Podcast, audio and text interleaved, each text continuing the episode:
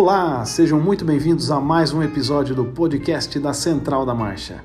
Eu sou Pedro Castedo e hoje eu recebo Gustavo Alves Esteves, que junto de seus irmãos Miro e Nendo possui um criatório vitorioso dentro da raça manga larga, o famoso Arazaejota.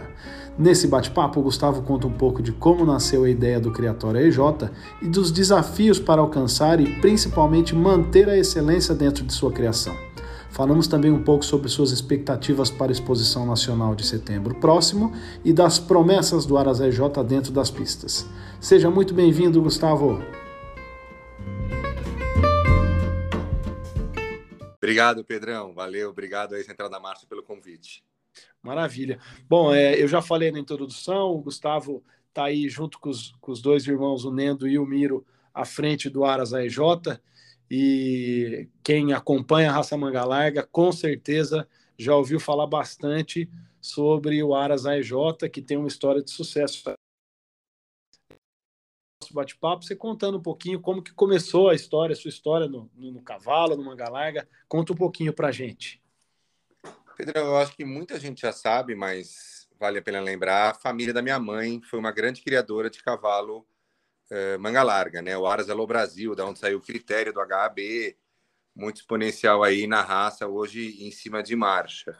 Eh, então a minha paixão veio desde essa época, com o meu tio Divino, que era o que cuidava do. tocava o Aras Alô Brasil. E aí, quando eu tinha 12 anos, o meu pai me deu de presente seis éguas que ele comprou numa liquidação de um criador que chamava Oswaldo São Paulo. E aí, nessa época, eu já, já, já gostava bastante de cavalo. E, e aí começou uma brincadeira, na verdade, né? Uhum. Um moleque de 12 anos com seis éguas ficava brincando de cruzar as éguas com pagode, com critério. Eram os cavalos que tinham no Alô Brasil mesmo e ficava brincando disso. Legal, legal. E aí, quando que depois a coisa começou a tomar, é, é, assim, é, ficar séria? Quando que vocês decidiram realmente estruturar um Aras para traçar um caminho aí de, de investimento, enfim? Em 2004, a gente começou a pensar nessa história, né? Naquela velha história de que não dava mais para ficar brincando, porque o gasto já era um gasto razoavelmente alto e onde uhum. o bom come o ruim, uhum. né? E aí resolveu então investir mais nisso e 2005, 2006 foi que a gente quis aí pegar firme para poder mudar um pouco a história do Aras e focar justamente na questão da, da criação de cavalo, da profissionalização de cavalo, para poder aí criar uma tropa que a gente acredita e a, que é uma tropa que a gente gosta. Joia. E, e por, por, curiosidade, tá certo que vocês já tinham o histórico da família, é, e como você ia, vocês iam, a princípio, é, montar um planejamento, né, estruturar um Aras, com certeza é, tem, tem vários critérios a ser avaliado. Em nenhum momento passou a avaliar se era realmente um investimento na raça manga larga, se pudesse investir em outra raça, isso nunca passou pela cabeça de vocês. Pedrão, não, porque na verdade a família da minha mãe já criava cavalo manga larga, né? Uhum. Então, a princípio você já, já pegava é, o histórico né, e a paixão pela raça. Óbvio, uh, a gente tinha cavalo comum, umas éguas comuns que a gente cruzava, brincava com manga larga básico. Uh, e, eu, e eu sempre falei que é o seguinte: eu, a gente começou a mexer numa época que tinham muitos criadores. Tá. Né? Uh, a raça era muito grande e a gente levava para a pista. E eu lembro que assim, eu era cerca. Naquela época, alguns animais que o juiz acreditava que não estavam aptos nem a ser menção honrosa, hum. eram retirados no meio do julgamento, né? É. E trocado para cerca. Então, assim, eu brinco que quem tomou cerca na vida bastante, tudo, e continuou criando cavalo, é porque realmente gosta muito de cavalo. eu imagino, eu imagino. Mas, mas aí, conta pra gente depois, quando que começou esse a virada do jogo, né? Porque pelo que você está falando aí, houve um bom tempo de, de onde vocês estavam assim é, a régua estava meio lá para o meio, né? Vocês não estavam em destaque, ou seja, estavam é, investindo, mas ainda não, não, não dentro de um, de, um, de, um, de um pico, digamos assim. É. Quando, quando que foi que a, o jogo começou a virar? É, a gente começou em 1988, tá? Hum, hum. 8 de fevereiro de 88 foi quando chegaram as seis primeiras éguas. Tá. De 1988 até 2006, a gente ficou nesse meio é. mediano baixo. A gente era um, como falando, vai, a gente era um pequeno criador que tinha um apoio do Aras Alô Brasil. Tá. Mas parado. E aí, complementando um pouco a primeira pergunta que você fez, uh, aí é uma opção, a opção pelo manga larga foi justamente por paixão, porque você sabe, e todo mundo sabe, eu tenho um tio que cria árabe, é um grande criador de cavalo árabe, que uhum. também estava no manga larga, mas optou por ir para outra raça, né? Então, só complementando aqui. Uh, esse tempo todo, a gente ficou nesse meio brincando, criando cavalo, mas aí a gente foi aquilo que eu, um pouco que eu falei. É, e aí, o que, que nós vamos fazer? Não dá para ficar brincando mais por um bom tempo. Nós vamos ter que agora tá, se a gente vai investir ou se a gente vai parar. Tá. Né? Porque era justamente uma, uma bifurcação ali. E aí a família toda apoiou, tal. É, nessa época o Miro começou a entrar junto. E aí a gente resolveu contratar o, os freiros, né, o Silas e o André, uhum. para nos dar assistência. Na verdade foi o Miro que acabou fechando com eles. Uh, e em 2006 a gente começou aí nessa reestruturação ou um, renovação do Aras, ou criar, na verdade. Na verdade, eu acho que muito mais, Pedrão, criar o Aras RJ, entendeu? Tá, tá, Porque entendi. Ele virou ali uma realidade a partir de 2006, 2005, 2006. Joia. Olha, é até interessante você falar um pouquinho disso, Gustavo, como a gente já recebeu o Silas aqui, e a gente e ele falou um pouquinho de como funciona a questão da assessoria, como que funciona. Você vai poder contar agora o seu lado, ou seja, como é que foi a chegada de, de, de um apoio profissional para iniciar uma criação de cavalos aí, que a gente já sabe hoje que o resultado é super positivo, mas conta para a gente como foi esse comecinho do processo do seu lado de criador. Então, na verdade, assim, a gente já tinha conversado com alguns outros técnicos que chegavam no Aras toda vez e falavam assim, venda tudo e aí vamos comprar cinco animais e começar do zero. Uhum. Uh, o, o diferencial em relação aos outros é que eles não chegaram com essa essa. Eh, como eu posso falar? A abordagem foi mais essa, suave. É, a abordagem foi mais suave. Olha, vamos pegar esses animais aqui, vamos mexer nisso e vamos agregando animais ao plantel. Eu acho que isso foi é, o grande diferencial deles, né? É, óbvio que é sempre um choque para qualquer criador, no caso, a gente que estava começando a querer ficar mais profissional e tinha os animais, é, é, um choque quando a pessoa começa a selecionar a sua tropa e fala essa não serve, essa não serve, essa não serve. É, vai te dando uma certa angústia, ainda mais para mim, que é uma pessoa difícil de vender cavalo, uhum. como todo mundo sabe. Mas dá uma certa angústia porque você fala, putz, realmente eu estava muito errado, né? Uh, mas o olhar que eles tiveram foi um olhar, uma abordagem totalmente diferente do tipo, vamos construir, o que, que vocês querem? Legal. Que querem fazer? E dentro disso, vamos aí trabalhar. Como a gente estava muito aberto, Pedrão, a realmente renovar e criar um novo Aras, a gente embarcou na ideia deles também. Óbvio que uh, a gente pontuava aqui, pontuava ali, mas o grande mote eram as ideias principais para a gente construir ali um, um criatório de cavalo. Porque eu acho que, acima de tudo, e eu já falando um pouco para frente, não sei se você vai perguntar ou não, é. acho que o que falta hoje na nossa raça são criatórios de cavalo. Tá. Né?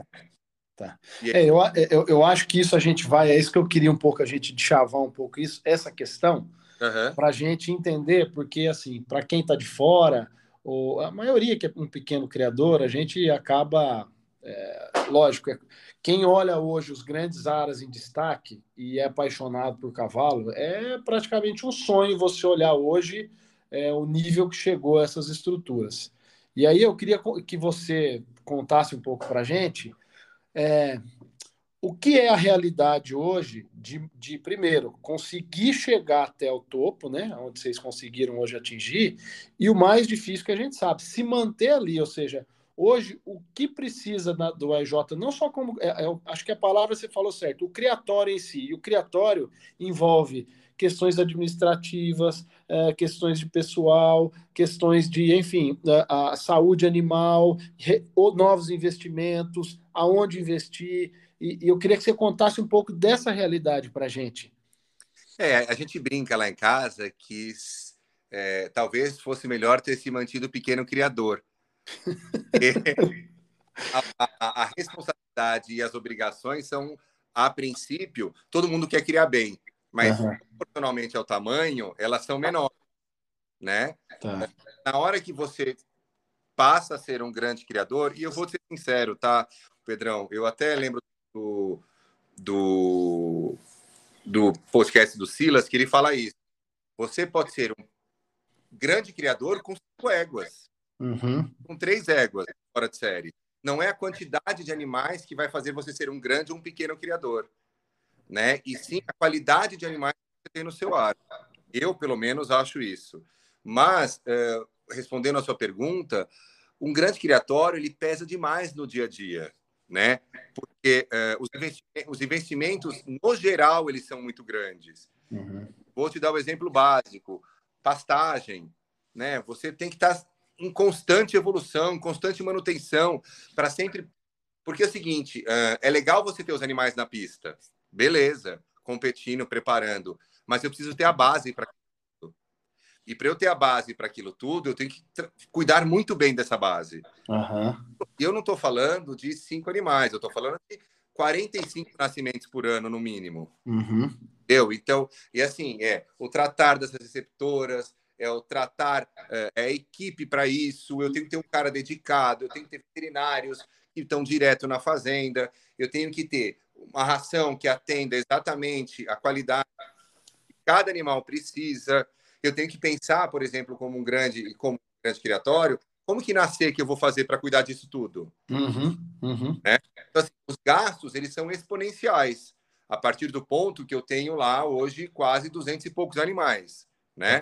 Tá. Equipe, eu quero ter a melhor equipe, uhum. eu quero ter o, o preparo da melhor equipe. Uh, e um aras grande, ele acaba sofrendo sempre esses assédios, né? E você também assedia, mas sofre os assédios dos outros aras para pegar a sua equipe. Uhum. Justamente esse ano, por exemplo, foi um, foi um ano atípico em relação a gente para isso. A gente acabou perdendo uh, alguns peões no começo do ano, no, aí, e que deu uma, deu uma balançada, na verdade, no nosso planejamento, mas que, graças a Deus, com sabedoria, a gente conseguiu contratar caras muito profissionais que estão aí mostrando a alta qualidade técnica deles, com o apoio do Silas, que hoje é o principal, uh, é o cara que está o dia a dia no Aras, né? Tá. Da nossa, do, da assessoria técnica. Então, assim, a gente contratou o Patrício, contratou o Maico, o Carioca, fora a equipe toda que já tem no Aras, que é uma equipe muito bem treinada para isso. O Léo, o Gustavo, o Fuminho, uhum. uh, Quinho, que é o gerente. Então, assim, todos os outros, Cipó, o, o Charles, todos eles são muito bem, uh, uh, como chama, treinados para que possa ter o que tem de melhor em mão de obra para os animais. Fora isso, tem todo investimento. Tem a parte uh, de esteiras, de crioterapia, tem a parte de fisioterapia, fisioterapeuta direto nos cavalos, preparação para eles. Então, assim, tudo isso tem custo, tudo isso gasta. E o, e o, Aras que está tá, tá com isso, ele tem custos muito altos, porque eu tenho que ter animal preparado o tempo todo. Sem dúvida, sem dúvida. Eu, então, assim, é a ração específica para cada um dos animais que estão em preparo. A gente fala que assim, a gente não tem animais, a gente tem atletas, uhum. né? E atletas eles têm, cada um tem a sua alimentação específica, cada um tem a sua vitamina específica, cada um tem o seu tipo de trabalho específico. Não é assim, eu tenho 30 animais presos e os 30 trabalham iguais, os 30 não. Cada um tem a sua característica e cada um tem o seu trabalho em cima. Eu acho que isso é o grande é o grande diferencial, por exemplo, vai do aras grande para o aras pequeno em relação à quantidade de animais e o gasto que isso vai, entendeu? É, Agora, é, como um aras grande, você falou da questão de investimento em animais, né? Você chegou a perguntar uhum. isso. Uh, a gente, eu vou falar do aras AEJ, tá? A gente uh, sempre teve esse anseio de temos os nossos animais, mas é sempre muito importante eu ter genética diferente dentro do aras. Tá. Né?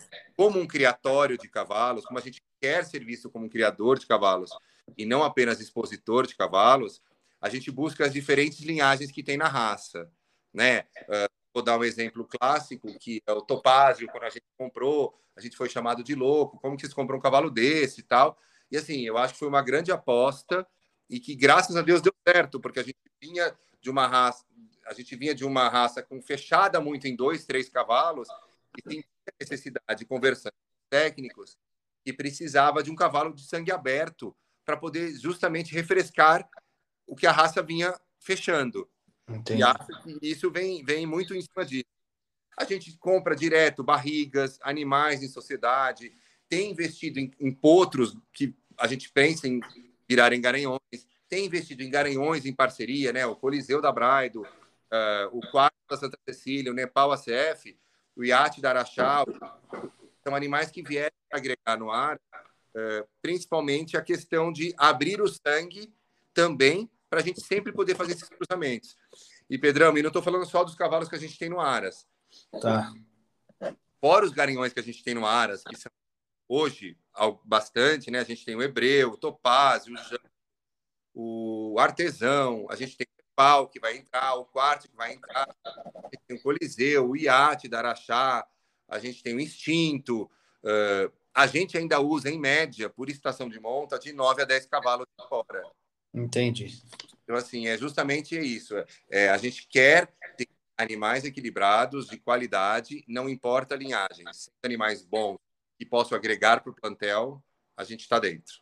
Muito legal. Eu acho que é, é, realmente você contar e falar isso é muito interessante, porque mostra um pouco da base do projeto, né? De criatório. Sim, sim. Né? É, o, que, o que eu queria explorar um pouco é assim, porque a gente escuta, né? Ah, poxa, é, vai nas exposições, os caras estão se destacando, e a gente conseguir ouvir é, a, de onde vem todo esse preparo, ou seja, é, de onde vem todo esse planejamento para você fazer os seus animais é, conseguirem chegar no máximo deles dentro de uma pista, é obviamente natural que você consiga melhores resultados, né? É, eu acho que é, é, uma percepção que às vezes as pessoas não conseguem ter, na minha opinião pessoal. Sim. É, lógico, talvez é fácil, ah, tá, mas os caras investem horrores, é, lógico que vai estar tá lá na frente. É, mas não é só o investimento, é toda a estrutura. Todo o trabalho. E de, de um planejamento e que, que, assim, acima de tudo, de muita responsabilidade. Sim. Né? Sim. Porque, quer queira ou não, quem já foi lá no Ares e conhece o pessoal, a equipe toda, meu, é um pessoal, todo mundo lá tem família, é, é um trabalho, ou seja, é, isso tudo tem que ser levado em consideração, né?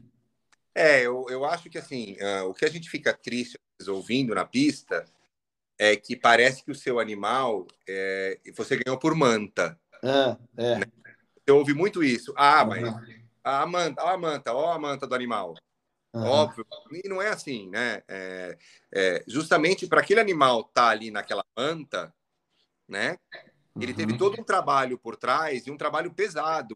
Um trabalho pesado que acordou de madrugada para poder preparar aquele animal até o final da noite. Entendeu? Aquele uhum. animal que fez crioterapia, que passa pomada quando dói e que chama o fisioterapeuta, aquele animal que recebe a melhor comida que pode dar o melhor alimentação para que ele possa chegar no mais alto da competição, né? Que eu, como eu disse lá no começo, a gente trata os animais como atleta. Sem dúvida. Né? Como atleta, a gente vai buscar o maior e o melhor rendimento dele. Exato. Né? Então, assim, é um trabalho árduo de todo mundo uh, que se dedica muito, que às vezes, você mesmo falou, deixa a família um pouco de lado para poder ter aquele reconhecimento que o trabalho que ele fez foi bem feito e obteve o resultado que esperava. É isso aí. Eu acho que isso é o mais importante. E assim, a, a, eu vou falar pelo Aras AEJ, a equipe de lá é fora de série. Queria aproveitar e fazer uma outra pergunta para você, Gustavo, é, que é mais uma curiosidade. Tá. Por exemplo, vocês investiram recentemente no, em, comprando uma parte do Coliseu da Bright, né? Sim. É, e o que eu queria entender é, é, o que se leva em consideração hoje, né, na posição em que vocês estão dentro da raça, na hora que você vai considerar fazer um investimento nesse sentido. Por quê? Você fala, ah, não, eu quero ter produtos desse cavalo. Ah, legal, você compra um pacote de coberturas lá e tem produtos dele. Qual, o, o que vocês levam em consideração para dizer, não, vamos buscar uma parceria, vamos comprar metade de um novo cavalo, porque a gente acredita que, enfim, o que, que você acha que vai ser de positivo? Então, é, a gente sempre busca agregar, é, quando vai comprar algum animal nesse sentido, de pensando no, na pista, né, uhum. competição, na verdade, e na parte produtiva. A tá. gente vai no animal simplesmente pensando na parte de exposição, né? Então, assim, tá. é, o Coliseu é um desses casos. É um cavalo que a gente gostava dele já o ano passado, quando ele apareceu na Nacional. Uhum. Gosta da linhagem. O Coliseu é um cavalo que tem uma avó materna fora de série, que é a Matinada JO. Uhum. E tem uma linhagem embaixo, que é a SP do Papu, que também é muito interessante. A avó do Coliseu é Gena SP do Papu, que é uma égua que ficou no Aras fazendo barriga na época que o Papu ainda era vivo. Entendi. A gente também acredita muito nessa força genética, porque a gente trabalha muito no Aras em cima da criação de linhagem feminina mais importante do Aras. Então, esse foi um, foi um dos motivos do Coliseu agregar, o, agregar em pista para o nosso time, óbvio, né? Uhum. E também na questão reprodutiva para a gente poder usar o cavalo agora assim que acabar as exposições. Maravilha, legal. Vamos aproveitar para você falar um pouco é, sobre quais são as expectativas aí para a Nacional que está se aproximando, né? É, que, que tem de animal novo que vocês vão levar? O que, que, que vocês têm aí de genética que vai estar tá em pista? Conta um pouco para a gente, Gustavo. Pedrão, é, a gente sempre tem uma expectativa muito boa em relação ao nacional, né? É, é, agora, é muito lá em cima do que os animais vão se apresentar e tudo isso. É, que a gente está levando de novo, na verdade, como os animais eles, classificam ao longo do ano, as únicas categorias que, na verdade, não foram para a pista ainda foram os mirins, né? Uhum. Outras mirins, outros mirins e as éguas mirins, cavalos mirins. Uh, então, assim, que a gente aposta bastante, ah, a gente, a gente, na verdade, gostaria de ganhasse. Tudo ganhar, ganhar todos. Não dá, né? Ó, tem uma outra curiosidade que eu quero perguntar para você. É. É, por exemplo, você falou que nasce em média, é uma média, né? 40, 45 animais no Isso. ano, né? Certo. Como que funciona o pente fino desses animais desde o momento em que eles nascem? Conta para o pessoal que está acompanhando o podcast, também deve estar tá imaginando como que funciona, né? Nasceu, nasceu a potrada toda lá, é hora de começar a passar um pente fino. Como que funciona esse processo lá no AS? Então, na verdade, assim, nasceu, é, a gente começa a olhar, todo mundo fala. Quando nasce macho, você já olha um pouquinho de lado, assim, fala, putz. tal. É mais complicado, você sabe disso. Hum. É, mas o primeiro pente fino, na verdade, ele vem com uns quatro meses. Uhum. Tá? Quando você começa a dar uma olhada. Porque potrada muda muito, né? Uhum. Sabe disso. Mas o, o, o, pente fino mesmo é nas mamas. O, o, grande facão, né? Tá. Então, é que você vai e fala, olha, é, geralmente acaba indo muito mais nos machos, tá? Uhum. Fêmeas. É muito difícil você ter um grande corte nas fêmeas no, no desmame. É, mas você acaba cortando muito mais macho. Com seis meses, aí a gente já vende os, os potros, né? E aí uhum. depois uhum. vai fazer assim, assim, como a gente tem muito, uh, muitos cruzamentos que são para montar, a gente acaba que o, o pente fino ele acontece com seis meses, depois ele acontece com um ano e pouquinho, e depois os animais são separados assim, ah, esse aqui vão montar, só vão mexer depois que montar. Entendi. Então eles ficam no pasto, né? Então, por exemplo, vai, vou dar um exemplo clássico. A Beldade foi assim. A Beldade, ela foi uma potra que a gente já sabia que foi uma compra de embrião para pensando em, em, em marcha, uh, montado, e ela só foi vir pra, só veio para a baia quando foi para domar. Ela foi criada de pasto. Então, assim, já tem alguns animais que estão e vêm agora é, depois da Nacional para a gente mexer pensando nisso. Então, na potrada acontece assim, com seis meses da primeira leva, sai o primeiro e aí alguns animais vão saindo com um ano, um ano e pouco, mas é muito, muito menor esse índice. Legal. Legal. É, isso é uma curiosidade que todo mundo tem de saber como é que funciona esse processo, né? É, até quem, quem tem, até o pequeno criador hoje, é, as opções acabam sendo um pouco mais limitadas, mas imagino que nesse volume de animais, realmente é, é um desafio você conseguir definir ali o que, que vai, o que, que fica, e aí esse planejamento é interessante de você contar mesmo. É complicado. Por exemplo, vou dar um exemplo, porque às vezes assim acontece, Pedrão, que aquele, aquele, aquele outro corte que a gente faz com um ano e pouco é que dentro dos animais que eu tenho, vai, uma potra, ela não é, não é a minha primeira coisa, mas ela pode ser a primeira coisa, a primeira, a potra de um pequeno criador, de um médio criador. Ah, não tenha dúvida. No meu Uh, vou dar um exemplo clássico, a Belona. Uhum. A Belona, ela era uh, uma potra que a gente estava segurando para montar. Uhum. Quando acabou entrando numa, na compra da Libra, né, na negociação na compra da Libra, e virou um eguão. E a gente foi atrás de você para pegar um potro e fazer parceria de um filho dela. É verdade. Matriz. Então, assim, tem todo, né, todos esses percalços aí ao longo da criação.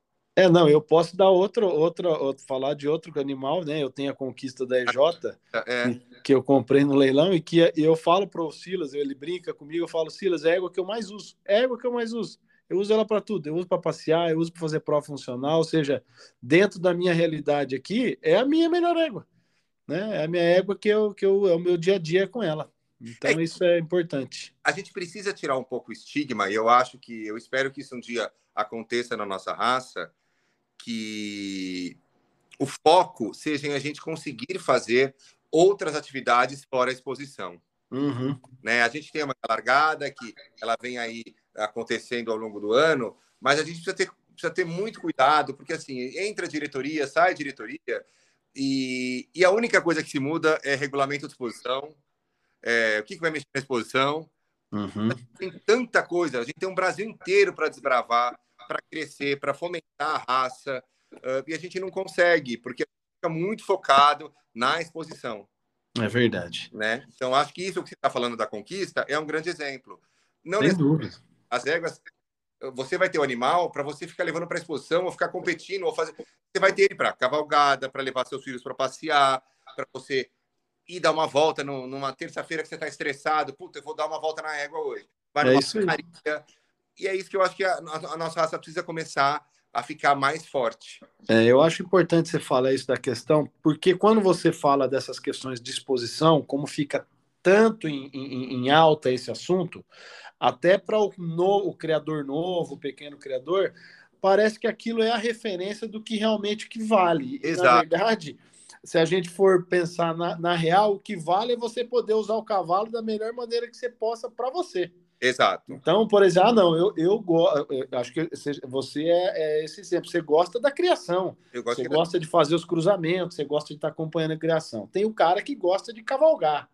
E aí, como a exposição fica tão em, em evidência, talvez realmente é, fique um estigma aí de que, que, que precisa mudar, realmente. É, eu, eu, eu, sempre falei, se você virar para mim e falar assim, acabou a exposição amanhã, não vai ter mais exposição, eu não vou parar de criar cavalo, porque eu crio o cavalo que eu gosto. Uhum. Óbvio que eu, eu, eu, óbvio que a gente é competitivo, óbvio que a gente gosta de expor os animais, mas meu mundo não vai acabar se a exposição acabar.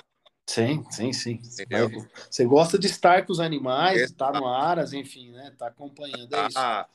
Andar, fazer trilha, fazer o que for, mas o que a gente gosta é de criar cavalo.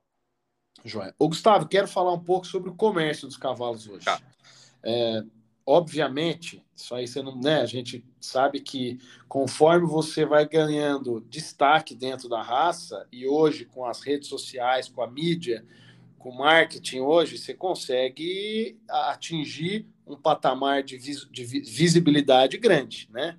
Sim. E eu, e, eu, e eu acredito que a questão comercial de vocês acompanhe esse, esse crescimento. Eu estou correto? Uh, não é proporcional assim. Uhum. Tá? Ainda é uma coisa mais complicada. é, comercialização de cavalo na nossa raça, ela é muito nichada, né? Tá. É, é. Aí os grandes animais que acabam indo em parcerias com grandes aras, e aí são uhum. negociações que vão acontecendo, mas aquele animal meio, uhum. é aquele animal que pode ser um animal bom para o pequeno criador, porque a nossa raça tem um problema. Vou dar um exemplo clássico. Tá? Uhum. Uh, e aí eu acho que entra muito nessa coisa da pista. Uh, eu posso ter uma potra ganhando tudo, tá? Aí eu vou vendo essa potra, metade dela, por 500 mil. Hum. Beleza? Aí eu tenho a mãe dela. A mãe dela não vendo nem por 80 mil, 100 mil. Entendeu? Então, é, o quanto a nossa raça ela é imediatista, né? É muito resultado ainda de pista. Então, isso, é óbvio que conforme você vai tendo melhores em pista, os seus animais, a princípio, vão valorizando mais. Mas não uhum. todos eles, né? Tá. Eu tenho também aquele animal de 5 mil. Uhum. Tem aquele animal. O que eu acho que valoriza é quando você faz muita pista. Tá? Eu acho que valoriza barriga dos animais que estão competindo uhum. e cobertura dos garinhões e potros que estão competindo indo bem. Ou os pais desses animais que estão ganhando. Isso é uma coisa que eu acho que na raça é uma coisa que se valoriza muito. Melhorou muito, principalmente os garanhões. Tá? tá. Eu acho que a gente precisa entender que animais que produzem bem vai custar mais caro mesmo a cobertura. Uh, muito legal o incentivo que a associação tem feito. A gente até uh, participa para pequenos criadores e médios criadores de coberturas.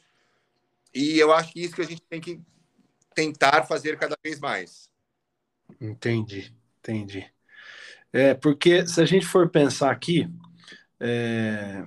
estou aqui imaginando em relação ao, ao mercado, né? Uhum. Vocês, por exemplo, que têm essa captação constante de animais em outros criatórios, é, e que não necessariamente são de grandes criatórios, né? A gente sabe que vocês pescam, às vezes, animais em pequenos criadores, né? Você vai lá, acha um indivíduo com uma genética legal, um indivíduo legal, você é, acaba pescando ele lá, né? É, a gente é precursor nisso, né? Uhum. Já foi chamado de louco por causa disso. Precursor e assertivos, né? É, graças a Deus, né? Mas não acerta sempre também, Pedrão. Eu acho que isso que, a, isso que a gente tem que entender na criação. Nem todo animal vai virar animal para pista, mas uhum. podem ser grandes matrizes ou bons cavalos. Sem dúvida, sem dúvida. Ô, Gustavo, hum. é, me fala um pouco, conta pra gente da experiência dos leilões, como é que é organizar um leilão, como é que é a expectativa de, de, de organizar um leilão. Vocês estão já na qual edição? Que edição que vocês estão do leilão? A gente vai para a quinta edição. Quinta edição. É. Conta pra gente como é que foi. Eu participei do primeiro, eu estava lá no. Você comprou a conquista no primeiro? Comprei a conquista no primeiro leilão. É. Conta pra gente como é que é e, não, e você não lembra quando você comprou a barriga da baleia. Lembro também. é, Conta aí então, pra gente ah, como é que é o, o a, então, verdade, planejamento. É, o que, que a gente faz? Passa a nacional, a gente começa a pré-selecionar alguns animais que poderiam estar no leilão. Tá? A gente sempre vai tentar tirar o que a gente tem de melhor em relação a animais e barrigas ou embriões que possam interessar aos criadores. É sempre muito complicado, porque você tem que pensar no desfalque que você vai fazer para o Aras, por um tempo, ainda mais a gente que tem essa coisa da tropa para competir também. Mas é, sempre a gente está pensando em fazer o melhor leilão possível, né? Uhum. Agora, tem todo o estresse de pré-leilão, que é, putz, buffet, é, som, é, um ambiente legal para receber todo mundo. Você vem aí de um leilão ano passado que foi no meio da pandemia, então era mais restrito ainda. Mas, e todo estresse, tipo, será que as pessoas vão vir? Será que, uhum. Será que vai vender bem? Será que não vai vender bem? Porque a gente tem muito essa coisa de não vender animal antes do leilão, não, não defender animal. Então, vai muito em cima disso.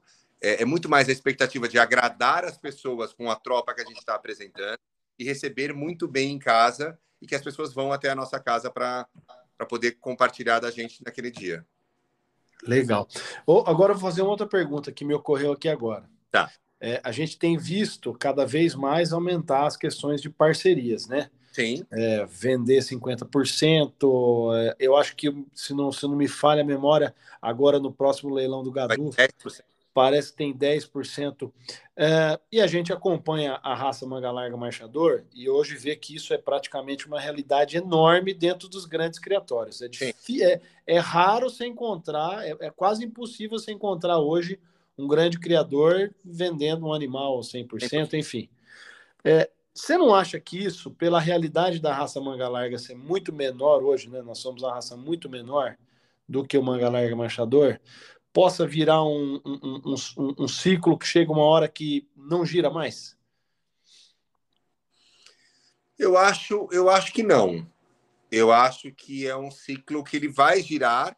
O meu medo é que ele só fique girando no mesmo, como chama?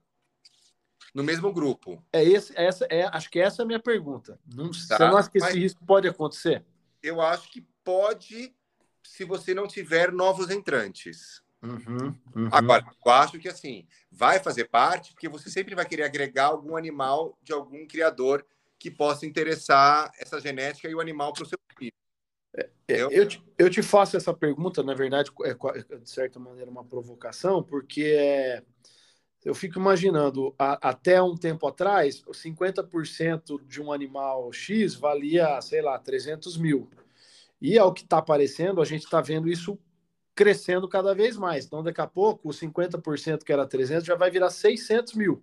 Ah, já tem mais valor, né? Já tem é, é, então, e, e, e, aí eu tenho essa, essa questão. Você acha, que corre esse risco da gente chegar num ponto, se não, não tiver novos entrantes, a gente estagnar?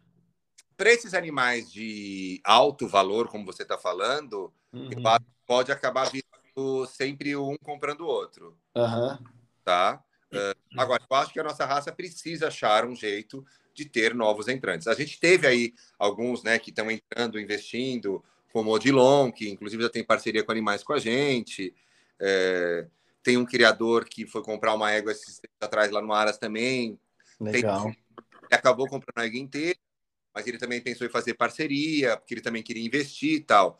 Porque também eu, acho que o pequeno e médio criador eu acho que é uma grande oportunidade, na verdade, Pedrão, até a gente colocar isso, que ele pode ter acesso também a esses animais de ponta, sendo sócio de um grande criador, uhum. e, uh, e ter uma maior visibilidade se ele quiser, se é o que, se é o que ele busca também. Não, né? sem, sem dúvida. Eu acho que assim a questão da parceria ela é maravilhosa. É. Uh, e eu acho assim, você pode fazer uma parceria ir lá e comprar metade. Vou dar um exemplo. O Jorge Beira, quando ele resolveu investir mais, ele comprou metade da Goiânia, ela tinha 10 dias de vida. Tá. Entendeu? Então, assim, foi uma aposta que deu certo, foi uma aposta que deu certo. Então, assim, é, eu acho que tem como você comprar animais interessantes, 50% deles, de criatórios que você que aí eu acho que vai muito com quem com quem cada um se identifica, né? O tipo de animal que você se identifica. Claro. E eu acho muito importante isso. E tem essa abertura. Óbvio que se a gente ficar restrito aos grandes criadores, comprando dos grandes criadores, acaba virando uma, um, uma roda que só acontece isso entre eles. Uhum, né? uhum. E a gente precisa ter esses novos para isso. É. É, não, me ocorreu essa pergunta porque é, é, é por um, um, algum tempo aqui eu estava pensando nessa evolução do nosso mercado, né? Assim, Sim. quando você pergunta para alguém, ah, como é que está o mercado do manga larga, é, a gente sabe que talvez para os animais realmente de elite o mercado gira, a gente tem visto girando e às vezes os animais do meio o, sofrem um pouco mais, mas... E foi o grande problema sempre que a raça teve, viu? É, mas no contraponto, as parcerias vêm aumentando, e realmente eu, eu acho que em todos os podcasts a gente tem comentado sobre as parcerias, e realmente é uma baita de uma oportunidade para quem, quem quer mudar a realidade do, do, do, seu criatório, porque você pode escolher, ah, não, quero investir para fazer pista, não, quero investir para poder ter um animal de uma genética diferenciada, então, nessa questão, realmente é algo para se pensar. Exato. Legal, legal. Gustavo, nós estamos chegando próximo do final do nosso bate-papo. Tá. Que foi muito legal até aqui. Muito eu achei que de, dos assuntos que eu queria abordar, a gente conversou bastante.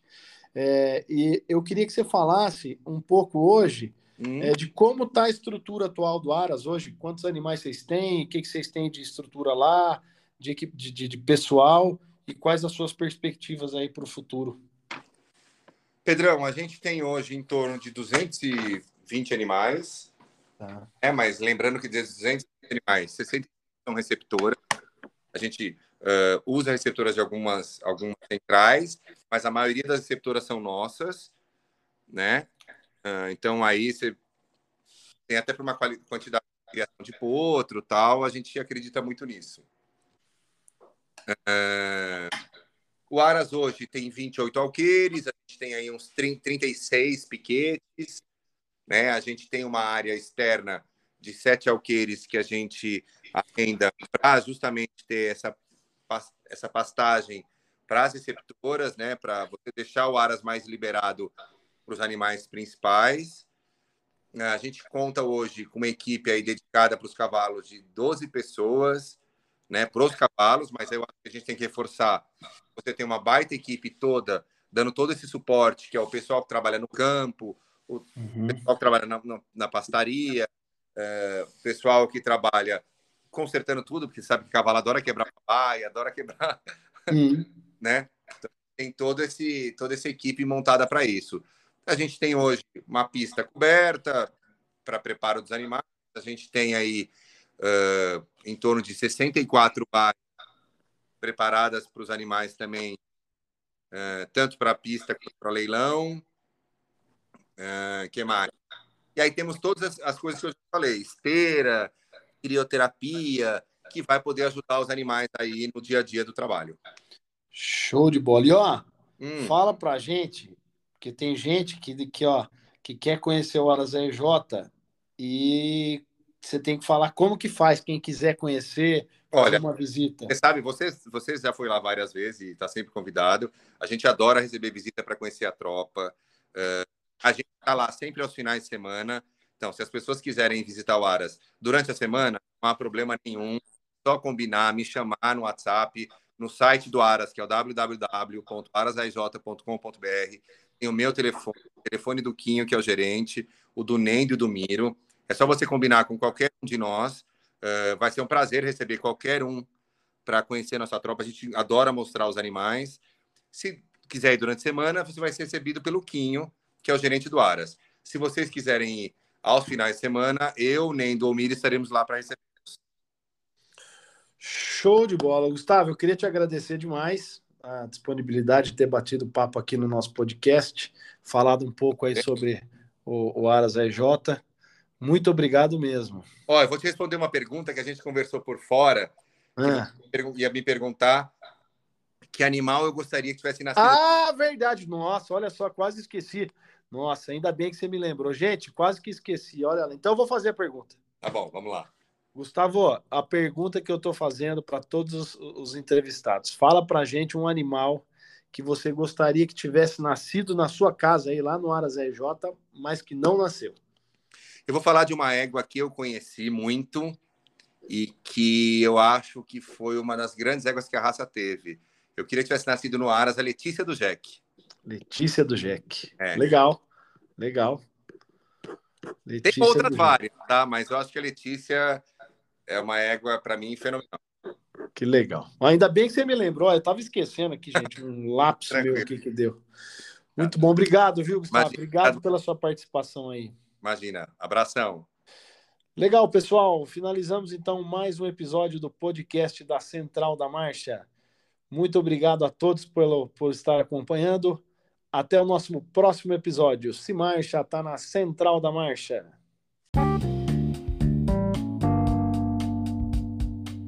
Você acompanhou mais um episódio do podcast da Central da Marcha. Lembrando que você pode conversar com nossa equipe pelo arroba Central da Marcha lá no Instagram. Mande sua sugestão de assuntos e também de entrevistados.